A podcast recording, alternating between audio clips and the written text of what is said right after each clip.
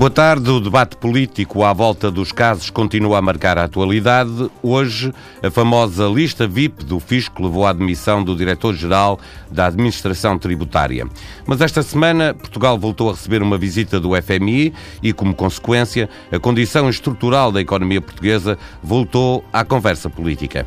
Antes mesmo da delegação do FMI ter aterrado em Lisboa, já a comitiva do Presidente da República tinha aterrado em Paris e Cavaco Silva surpreendia com o seu otimismo otimismo, prevendo que a economia portuguesa possa crescer este ano cerca de 2%. Previsões há para todos os gostos e o Conselho de Finanças Públicas, liderado por Teodora Cardoso, também lança avisos. Ao contrário do FMI, acredita que o déficit deste ano ficará abaixo dos 3%, mas alinha com o Fundo Monetário Internacional, avisando que, sem manter algumas medidas de austeridade, o déficit voltará a subir nos anos seguintes. Esta manhã, no Fórum da TSF, o Ministro da Economia, António Pires Lima, declarou não ter idade para levar puxões de orelha, mas não se coibiu de acrescentar que espera não ver os técnicos do FMI a ter de pôr orelhas de burro por falharem tantas previsões. Boa tarde, João Bosco Mota Amaral. Boa tarde, Daniel Porença de Carvalho. Antes de irmos à substância deste debate, pedia-vos a vossa opinião sobre esta questão política. O que leva o Governo a reagir desta forma e o que tem a ganhar a maioria eh, com esta relação tão crispada com os parceiros da Troika Mota Amaral? Eu acho que já em outras ocasiões o Governo teve de pôr, como costuma dizer, os pés à parede. O, não é aceitável que funcionários uh, subalternos do FMI se dirijam a um governo de um país soberano uh, tratando como se trata alunos da escola. Isso é inaceitável. Nesse ponto de vista, julgo que precisamos defender a nossa dignidade. De resto, já em umas ocasiões aconteceu que as declarações dos funcionários do FMI foram depois contestadas pela própria diretora do FMI. Ou seja, há tensões dentro da organização e nós não devemos estar aqui apenas dispostos a, a apanhar as reprimendas eh, e, não reagir a elas. Quanto a isto, acho que é preciso sempre manter com clareza a nossa posição e defender a nossa dignidade. Temos decisões que tomamos eh, e as consequências eh, também as enfrentamos. Vejo estas críticas do FMI à correção do salário mínimo nacional que esteve durante 4 ou 5 anos congelado. É óbvio que a medida foi certa e faz todo sentido e o que talvez devesse ter acontecido já tinha ter sido tomado há mais tempo. Eh, Proença de Carvalho, já não seria de esperar que o FMI nos viesse puxar as orelhas e, e, e tivesse que levar esta resposta de um ministro do governo português? Bom, aqui talvez o exemplo da Grécia também tenha, tenha, tenha, tenha aqui tido alguma influência, porque de facto o estilo do ministro Pires Lima foi um pouco o estilo dos atuais dirigentes da Grécia relativamente a essa e é mais fácil não estar a falar com a Comissão Europeia, eh, com a FMI. É? Embora também me pareça o seguinte, é que a linguagem do ministro Pires Lima, nesse aspecto, distingue-se da linguagem normal do Primeiro-Ministro e da Ministra das Finanças. Também aqui, provavelmente, é enfim, na sequência de uma certa atitude de, do CDS de distanciar de alguma, entre aspas, subserviência aparente uh, da Ministra das Finanças e do Primeiro-Ministro relativamente à, às instituições da Troika. É? Portanto, talvez haja aqui também um distanciamento da, da parte do CDS relativamente a essa conduta habitual do nosso governo para com os nossos uh, membros da Troika e olhemos para a substância do que nos diz o FMI e, e não só, o que nos diz também uh, Teodora Cardoso, uh, nós estamos a perder a oportunidade de reestruturar de facto a economia portuguesa, de fazer as reformas que precisávamos para que o crescimento potencial da economia portuguesa subisse e fosse alguma coisa que nos fizesse acreditar que o pior já passou de facto. Bom, eh, eu estou de acordo com algumas observações do, do FMI. Não, enfim, não estou a falar agora do tom, mas da substância. De facto, eh, durante todo este período, a administração pública não se reformou suficientemente para se tornar mais amiga do, da sociedade em geral, dos cidadãos, das empresas, para gerar um ambiente de maior confiança que propiciasse o investimento, diminuindo significativamente a burocracia. Não houve, por exemplo, uma reforma da justiça que uh, gerasse confiança uh, nos investidores, quer pelo tempo das decisões, quer também pela sua credibilidade e previsibilidade. Portanto, há, o FMI insiste também muito ainda na, na alguma rigidez do mercado laboral. Uh, eu até estou de acordo, embora me pareça que, nomeadamente, esta reforma do mercado de trabalho só poderá ser feita num ambiente de crescimento económico e de emprego, porque, obviamente, diminuir uh, ainda mais as garantias dos trabalhadores num momento recessivo e com uma taxa de desemprego como aquela que nós e temos. E nos últimos quatro anos tivemos alterações é, é, significativas. Isso, isso parece-me que não, não, não é suscetível. Só com crescimento económico e com um mercado de trabalho onde haja oportunidades é que, de facto, pode gerar-se maior flexibilidade nessa, nessa matéria. E depois, de facto, eu acho que uh, o nosso crescimento ainda continua a ser anémico, como de resto, uh, em geral, nos países do euro. Ao contrário do que sucede nos Estados Unidos ou mesmo no Reino Unido, a única exceção eh, é a Irlanda, curiosamente, que já está com uma previsão de, de, uma, de, uma taxa de crescimento do PIB de 3,2% em 2015, o que é realmente uma, uma novidade e uma, uma diferença relativamente a todos os outros países. E, de facto, há aqui fatores que precisam de ser alterados para que Portugal possa crescer e, crescendo, eh, diminuindo também essa pressão da, da, da dívida pública e da, do próprio déficit. Como é evidente, estamos sempre a falar em termos percentuais do, do PIB. Se o PIB crescer, se houver crescimento económico, mesmo que haja algum crescimento da despesa pública, uh, isso, uh, em termos percentuais, pode ser pode diminuir e, o que interessa é realmente a percentagem da dívida pública e do déficit relativamente ao PIB. Portanto, é, eu estou de acordo que é necessário continuar um espírito reformista e poder ainda criar melhores condições para o desenvolvimento da economia em Portugal.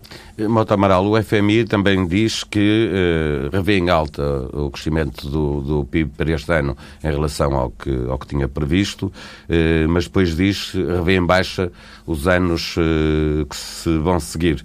Eh, a minha pergunta é se, se, também acha que é de facto, são de facto a falta dessas reformas uh, que deviam ter sido feitas e ainda não foram, uh, ou pelo menos não se fazem sentir, o FMI também admite isso, uh, que faz com que Portugal não esteja agora numa posição de poder acreditar que o crescimento económico vai ser, vai ter significado e vai fazer com que, por exemplo, os investidores queiram trazer o dinheiro cá para Portugal. O mais importante é que o crescimento económico gera emprego porque o grande problema que o nosso país tem é o problema do desemprego. Aliás, é o grande problema dos países do euro e da União Europeia. É ter 26 milhões de desempregados é uma vergonha. É totalmente inaceitável. Então, isso é um funcionamento social já tinha dado origem a uma grande convulsão na nossa sociedade. Eu acho que o, a linguagem de, habitual do, do FMI das reformas estruturais deve ser eh, encarada com cautela para que, e não deve ser interpretada como sendo sistematicamente a redução dos salários, a redução das pensões, a redução das garantias do, dos trabalhadores. É preciso olhar para outras áreas onde também, é preciso, onde também são necessárias reformas que permitam que o investimento retome e que a economia melhore. É certo que no, o FMI, nesse seu relatório, também alude às reformas necessárias na área do funcionamento das empresas, critica as empresas. Critica por, os gestores sim, sim, sim, sobretudo porque chegaram ao ponto de contrair dívidas para distribuir dividendos. Ou seja, distribuíam lucros que não existiam. É, é, é inaceitável, para além de outras coisas que aconteceram nesse, nesse sector e que eh, fazem eh, cair aquele mito que se procurava eh, valorizar de que a gestão privada é ótima, a gestão pública é que não presta. Afinal, também a gestão privada, em certas ocasiões, não presta e leva-nos a, a, enfrentar problemas muito graves com terríveis consequências na nossa sociedade. Ah, ah, as previsões são isso mesmo, previsões. E, portanto, ah, às vezes parece-me mais que entramos no, em tentativas de adivinhação e não, não daí, portanto, a tal alusão do Ministro da Economia às maneiras de burro, quando falham as previsões, porque as previsões são apresentadas como sendo um oráculo e depois a ao novelo e acabam por ser Sim, resultados são, são constantemente é? a ser alteradas. É, o próprio FMI acaba de o fazer. É? Eu, nessa, nesses domínios, parece-me que os economistas devem ser um pouco mais eh, moderados nas suas, eh, na sua tentativa de eh, apresentar a economia como sendo uma ciência exata e reconhecerem que há muitos fatores onde, uh, onde que podem perfeitamente modificar-se. Agora, o nosso grande problema numa economia tão aberta como a economia portuguesa é o enquadramento internacional dela, e nomeadamente o enquadramento da, da economia portuguesa na economia do euro e na economia mas, da União Mas aí as coisas estão a mudar. É? Nós já não temos a Troika, portanto já não temos o FMI, já cá não vem nessa condição, eh, mas na Europa as coisas estão a mudar eh, se calhar não a um ritmo que seria desejável, mas estão algumas coisas a mudar, quer, quer pelo Banco Central Europeu, quer a Comissão Europeia. Eh, acredita que, e há condições que, exteriores ao, o preço do petróleo, o, o, euro a desvalorizar, etc., eh, acredita que isso pode ajudar a Europa eh, a fazer finalmente um outro caminho é, e não apostar só na austeridade, apostar também em políticas de crescimento e criação de emprego? Acho que sim. Julgo, aliás, que foi um erro essa insistência na linha da austeridade. O, outro, noutros países olhou-se para a realidade de maneira diferente e os resultados foram melhores. Mas, enfim, nós na Europa estamos uh, uh, muito subordinados àquele pavor que na Alemanha ficou sobre a inflação e, portanto, tudo se resume pavor agora é outra, é a à instabilidade orçamental. Sim, à instabilidade orçamental, à instabilidade dos... Uh, de, dos preços eh, e, e é, é esse mesmo o mandato do do, do Banco Central Europeu, que agora evidentemente o invoca para combater a deflação e, portanto, eh, levar a que os preços subam para o tal patamar dos 2%, que corresponde, ou até há pouco tempo, ao limite máximo. Pois bem, agora é o limite onde, onde era alcançar e, e daí eh, os esforços que estão a fazer com todas essas medidas são muito favoráveis. Espero que essas medidas tenham resultado. Elas criam, de facto, um ambiente diferente. E, e corresponde àquela noção que falava aqui há pouco da Avançada Carvalho, que é, é preciso criar condições para que haja crescimento. É, tentar fazer mudanças substanciais em determinadas eh, áreas sociais numa conjuntura depressiva é agravar a pobreza, é levar às falências das empresas, é, é reduzir o emprego. E, manifestamente, eh, por esse caminho não vamos lá. Pelo contrário, se conseguimos encontrar maneira de desenvolver, que, que o crescimento aconteça, nessa altura, e o investimento também vai à frente, nessa altura o emprego aparece, nessa altura eh, toda a economia anima. E é para aí que se deve apontar. As condições atuais que referi há pouco são em condições favoráveis para isso. Espero que haja, portanto, eh, uma decisão firme no sentido de que as autoridades europeias e os países europeus eh, também se convençam disto. Há quantos estamos está, a apelar à Alemanha para que aumente os salários? Para que eh, dê... Tenha uma eh, política mais expansionista, que favoreça o mercado comum, não é? Vejam o mercado e que façam que os outros países vão. Se, se, se, todos ao mesmo tempo reduzem, é evidente que o resultado é desastroso, sobretudo para os que estão na periferia. E a esse respeito, acho que vale a pena eh, termos aqui um pouco sobre um aspecto que é fundamental, é que no quadro atual o, estamos a ter uma repetição do que aconteceu no antigo mercado comum durante a década de 60. Ao fim dos 10 anos, dos primeiros 10 anos de funcionamento do mercado comum, verificou-se que as regiões do centro progrediam e as regiões da periferia marcavam passo até que retrocediam, nomeadamente perdendo uh, a sua população foi nessa altura que se estabeleceu a política regional. Já, já vamos que olhar. que seja exatamente na canalização de fundos para as regiões da periferia europeia para que elas pudessem equipar-se e promoverem o seu desenvolvimento. Vamos já falar sobre o papel que a Alemanha tem que ter. Que é preciso, vamos é, falar sobre isso. Deixa-me é só. repetir este, este, este Vamos já falar sobre, sobre esse papel que o, que o centro e o norte da Europa têm que ter para que a União Europeia a 27 seja uma coisa boa para todos e não apenas para algum. Perguntar, Daniel Proença de Carvalho, se mesmo existindo este risco grego, que ainda não desapareceu, obviamente uh, ainda vamos ter que esperar que, que haja um acordo entre a Grécia e os restantes parceiros europeus, uh, está confiante que a Europa deu de facto um passo em frente que, que não terá um passo atrás uh, brevemente e que vamos ter outro tipo de política? Bom, sem dúvida que nós, em 2015 e, e nos anos seguintes, tiver, vamos ter uma mudança de política que altera as condições em que eh, a nossa economia está a operar. E, num, em sentido muito positivo. O BCE, como se sabe, só em Portugal vai investir mais de 16 mil milhões de euros este ano na compra de dívida pública. Há o Plano Juncker e os novos quadros de apoio que permitem o um financiamento, eh, nomeadamente às pequenas e médias empresas, que podem gerar eh, maior emprego. Há a queda do euro, há uh, os juros baixos da, da nossa dívida pública, há a queda do preço do petróleo. Ou seja, tudo fatores que são muito positivos para uma, uh, um crescimento económico.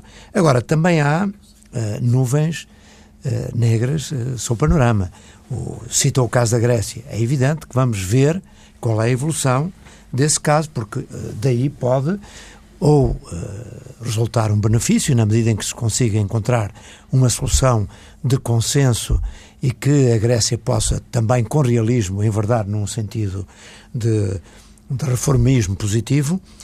Há o, as eleições em Espanha, onde uma eventual vitória do Podemos com os cidadãos pode, obviamente, gerar uma instabilidade política a agravar aquela que eles já têm com os problemas da, das autonomias e que, portanto, também pode destabilizar a zona do euro, há em Portugal as próximas eleições legislativas, presidenciais, portanto, são sintomas de alguma instabilidade, não se sabe o que vai acontecer.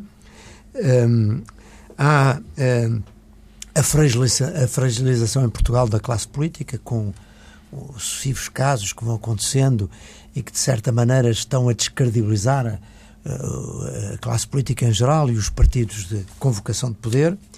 Há, em Portugal, eh, o desaparecimento dos grandes players nacionais, que o, o problema do colapso de, de, de, de, um grande banco, o BES, o problema da PT, é, enfim, o desaparecimento de centros de decisão importantes em Portugal a ideia de, de uma, alguma fragilidade ainda da banca, o facto de não haver eh, no, na perspectiva, um, por exemplo, um grande banco português, ou seja, há todo um conjunto de circunstâncias também negativas que poderão uh, enfraquecer os aspectos mais positivos.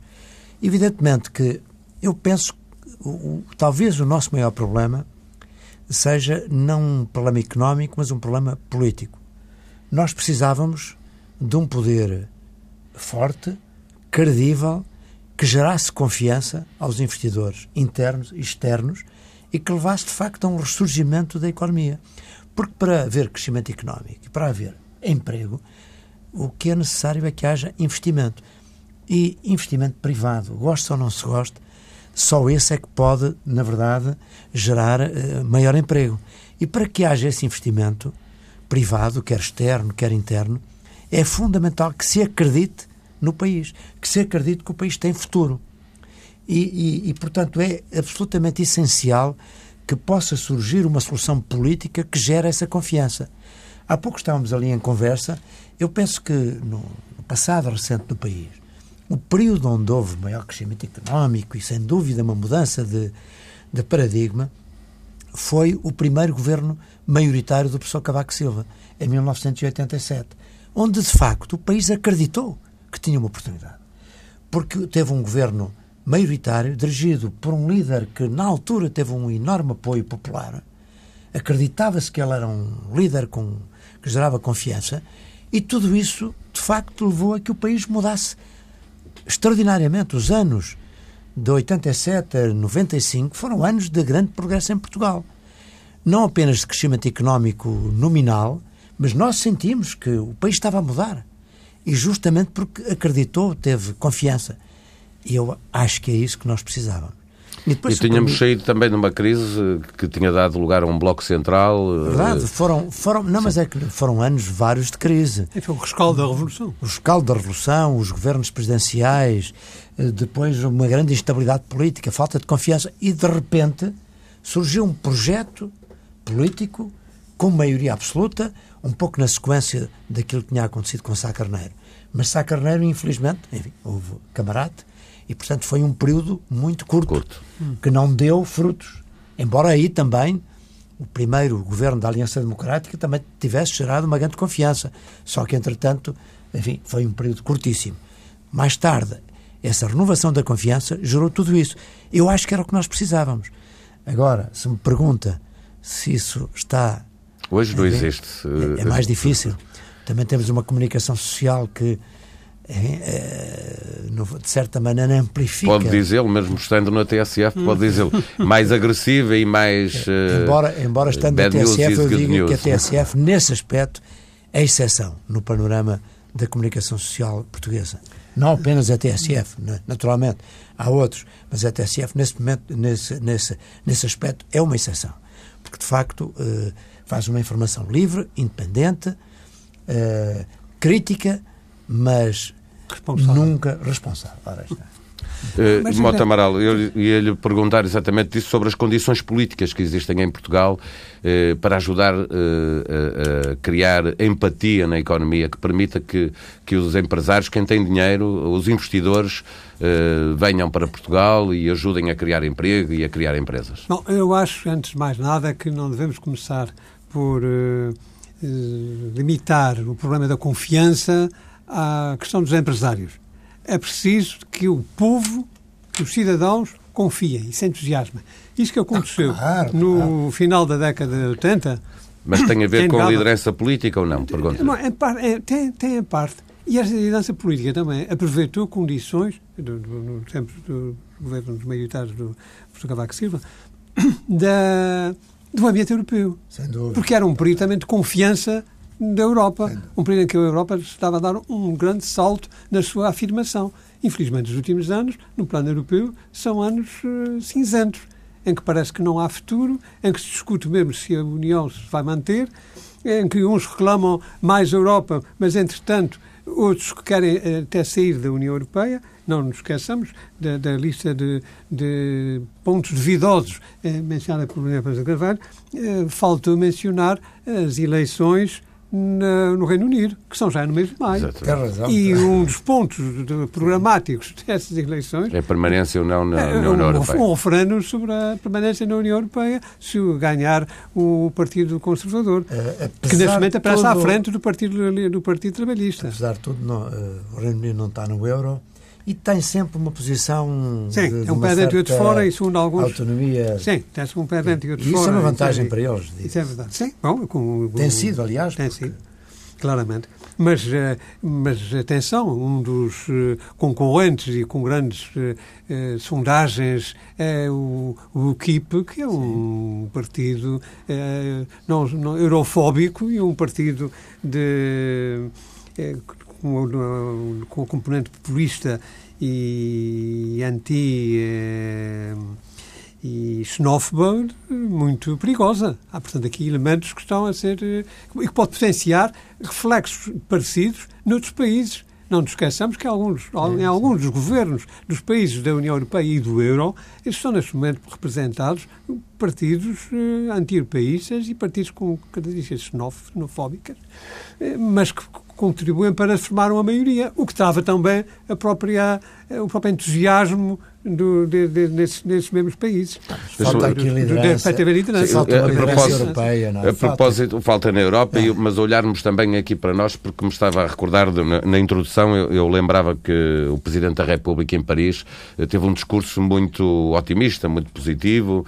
Eh, Pergunto-lhes se olham para esse discurso, em que ele prevê, por exemplo, um crescimento de 2% já, eh, já este ano, não sendo nada de extraordinário, é alguma coisa face ao que temos tido nos últimos anos. Se olham para esse discurso como alguém que está a vender o país no estrangeiro, ponto final, eh, ou se alinham em algum do otimismo eh, que esteve presente nos discursos do Presidente da República, eh, nos diferentes contactos que teve, quer com a OCDE, quer com com os portugueses que estão radicados em França, que estão imigrados em França. Como é que olharam para esse discurso, Mota Amaral? Eu acho, eu olhei bem, acho bem. O Presidente deve ter um, um discurso que não seja de, de val de lágrimas, não é? E, e, e ainda por cima, convém não esquecer que há sinais positivos. Esse ponto é que também não se. Não alinha na tese de que temos um Presidente da República demasiado colado à estratégia política do Governo? Eu acho que o Presidente da República hum, exprime o que pensa e ele pensará isto que disse. Ou seja, pensará que as condições estão melhorando, que há sinais que permitem olhar para o futuro com alguma esperança e é isso que ele diz. Aliás, eh, vejo pela imprensa, porque eu também tive também estive em Paris nesses últimos dias entrados do Conselho da Europa. Mas agora no Congresso, ao tentar pôr em dia, até para me preparar para este programa, eh, verifiquei que achava ser muito criticado, precisamente por ter eh, apresentado uma expectativa positiva e acusado de circular ao governo, mas ninguém reparou numa das expressões que ele utilizou no, na sua, nas declarações feitas também em França, uh, ao referir que é preciso construir uma Europa mais solidária e mais inclusiva. Uh, acho que o professor Silva, neste momento, está na, naquilo que se pode considerar como um estado de desgraça. Diga o que disser, faça o que fizer. Isso também é verdade. É sempre criticado. Ora, uh, convém ser objetivo, reconhecer que algumas vezes as declarações deles são infelizes, mas há outras vezes que as declarações deles são muito felizes, muito apropriadas e correspondem àquilo que Portugal deve exprimir na defesa dos seus interesses nacionais. Ora, nós precisamos, de facto, uma Europa mais solidária e mais inclusiva. E retomo aquilo que dizia há pouco sobre a, a, política eh, regional e o impacto que ela teve na década de 60 e 70 para arrancar as regiões da periferia europeia do seu atraso ancestral. Ora, quando agora nós vemos que a consequência direta da moeda única é que alguns países beneficiam e progridem, nomeadamente a Alemanha, mas não só. E, em contrapartida, há outros, outros países que se afogam com a moeda única. Ah, então é preciso encontrar uma solução que eh, permita que a moeda única seja benéfica para todos. O que exige a tal solução de solidariedade. De solidariedade. E, e, não sei se a solidariedade não acabará por ser o fazer correr. Às vezes é preciso pouca coisa. Do... Basta uma Sim. política mais expansionista da Alemanha que já ajuda as economias ajudará, da periferia. Não? É? Mas, em alguns, outros, em alguns outros casos, é, haverá necessidade de olhar mesmo para, para as questões estruturais do funcionamento da tal de União Económica e Monetária que não é ótima, antes, pelo contrário, é, tem-se verificado ser muito eficiente e procurar corrigi-la, nomeadamente através do aumento dos recursos de um orçamento europeu que neste momento está quase reduzido a, é a limitações muito, muito significantes. Mesmo o plano Juncker, que há bocado o Paulo Baldaia falava, o plano Juncker hum, parece-me querer fazer a multiplicação dos pães. Eh, há não sei quantas dezenas de, de milhões, eh, centenas de milhões disponíveis e depois quer-se multiplicar isto e apresentam-nos uns números fabulosos que depois eh, são condicionados pelo investimento dos países que, em alguns casos, não têm com o que fazer, e com o investimento privado que é preciso Mas a Europa faz sempre assim. Bom, eh, Dá sempre o um número máximo e depois é preciso encontrar um financiamento para que isso aconteça. Sim, sim, mas... Daniel Porença de Carvalho, porque o nosso tempo está mesmo... Eu não sou o Paulo Tavares e, portanto, giro muito mal o tempo. Uh, o nosso tempo está, está a caminhar para o fim. Queria lhe perguntar se, também em relação ao, ao, Presidente da República, entre os cuidados que é preciso ter em ano eleitoral e, e, e, o discurso positivo que se deve ter, quer seja para animar a economia, quer porque se está no estrangeiro a falar de Portugal, uh, teve equilíbrio o Presidente da República?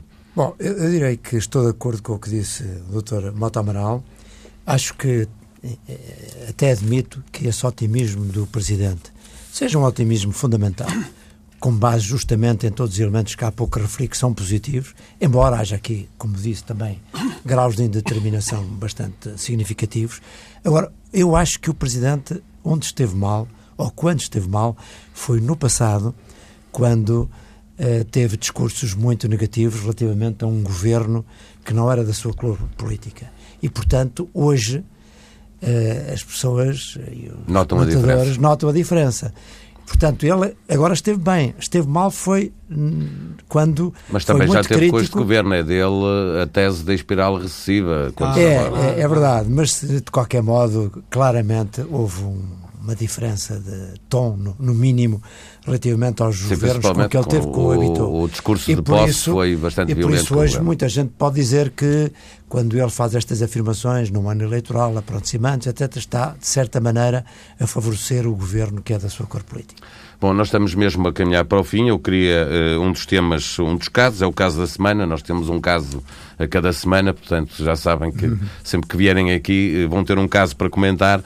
Esta semana o caso uh, é a lista VIP, que acabou com, por determinar a admissão, a admissão do diretor-geral da autoridade tributária. Eh, como é que olhou para a gestão política que foi feita deste caso e para a consequência final dele? Não sei ainda se o diretor-geral foi demitido, se demitiu, porque afinal. Pôs o lugar à disposição e foi aceito. Existe a lista VIP ou não existe a lista VIP? Ele diz que não. uh, ele, ele diz que não, mas diz que, que havia de facto alguns procedimentos que estavam a ser postos em prática para evitar que, que houvesse, ou seja, para garantir que há o sigilo fiscal e que não tinha acontecido em diferentes circunstâncias, sendo que a mais conhecida é a do Primeiro-Ministro, e que estavam a testar várias coisas, mas garante que não havia uma lista VIP, mas acabou por, por se demitir.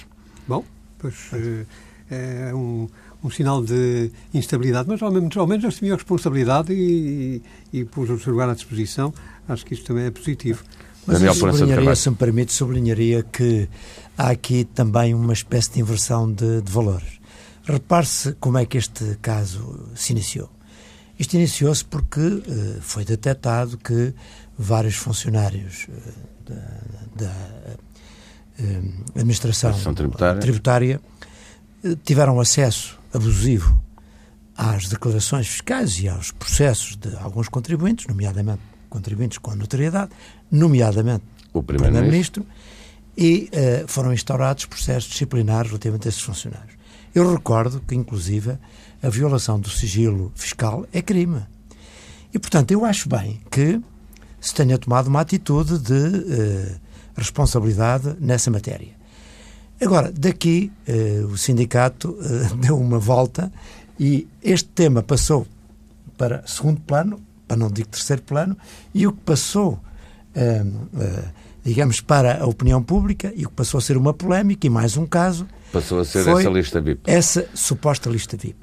Mas que... é suposto que o sigilo fiscal seja para todos os, é verdade, os cidadãos é verdade, e, portanto, é que haja condições claro, de controlar claro, mas, o sigilo pá, fiscal. não podemos é esquecer que eh, não, não se pode ofuscar a questão de que o caso começou justamente certo. por isso. E não vamos permitir que o fisco enverede pelo mesmo eh, tratamento que é dado ao, ao, ao, segredo de justiça, não é? Porque então realmente Sim. este país passa a ser um país onde, onde a legalidade por e simplesmente não é cumprida de uma forma sistemática. Portanto, eu acho que é importante sublinhar isto.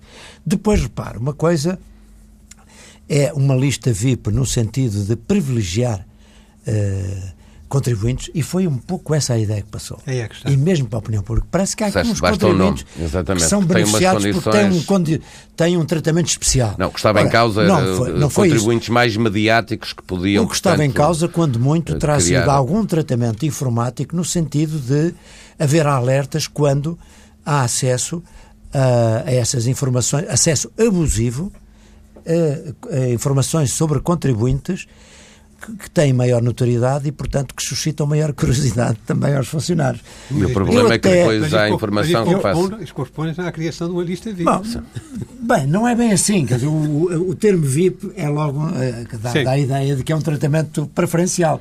No fundo, é apenas um, uma defesa e, e, uma, e uma, quando muito, um sistema de controle, pelo menos foi isto que o, sim, sim, o, o ex-diretor-geral diz, que se meteu, referiu, e diz mais é? que isso, diz que entretanto até tinha sido abandonada essa tentativa, que estariam mais, que haveria no sistema a possibilidade de, de dar essa garantia a todos os, a todos os contribuintes. E obviamente isso, é isso que é sim é que é necessário. A todos os Estamos mesmo a fechar, eu agradeço-vos muito, mas antes de sairmos, peço-vos uma sugestão final. Uh, Mota Amaral. A minha sugestão é o espetáculo que está no Teatro Camões, a homenagem ao Ballet Gulbenkian, chama-se exatamente BG.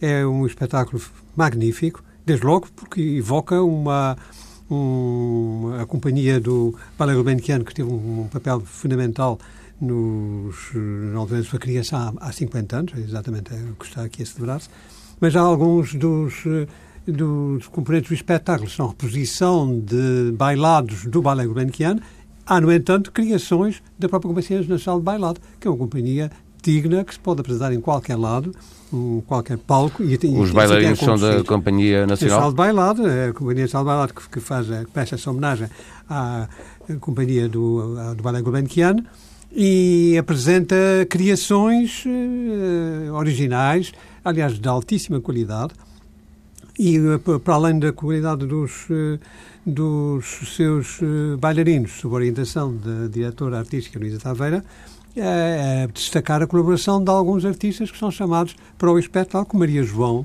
que canta magnificamente três canções brasileiras conhecidíssimas, sobre a qual se apresenta um bailado também lindíssimo, e gostava de destacar uh, Paulo Pacheco, que acompanha com a partir, com a partir de John Cage o Twilight, uma criação do, do Ballet que foi agora uh, posta neste espetáculo. É um espetáculo digno de ser visto e até ao fim do mês ainda está na cena.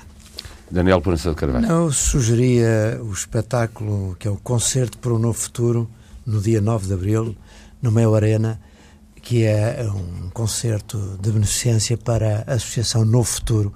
É uma associação porque eu tenho muito carinho, uma associação que eh, visa proteger as crianças e jovens em risco e que, está, que tem feito um trabalho muito importante nessa, nessa área e, portanto, sugiro, aliás, o espetáculo tem grandes estrelas de música portuguesa, eh, todas, eh, enfim, conhecidas, não, não vou falar aqui no elenco porque não temos para ir, mas é um elenco muito interessante, portanto, dia 9 de Abril, Mel Arena, os bilhetes já estão à venda, é a minha recomendação, a minha sugestão para quem nos está a ouvir. Música e bailado, as sugestões dos Pares da República. Termina aqui o Pares da República. Muito obrigado, João Bosco Mota Amaral. Obrigado, Daniel Prança de Carvalho.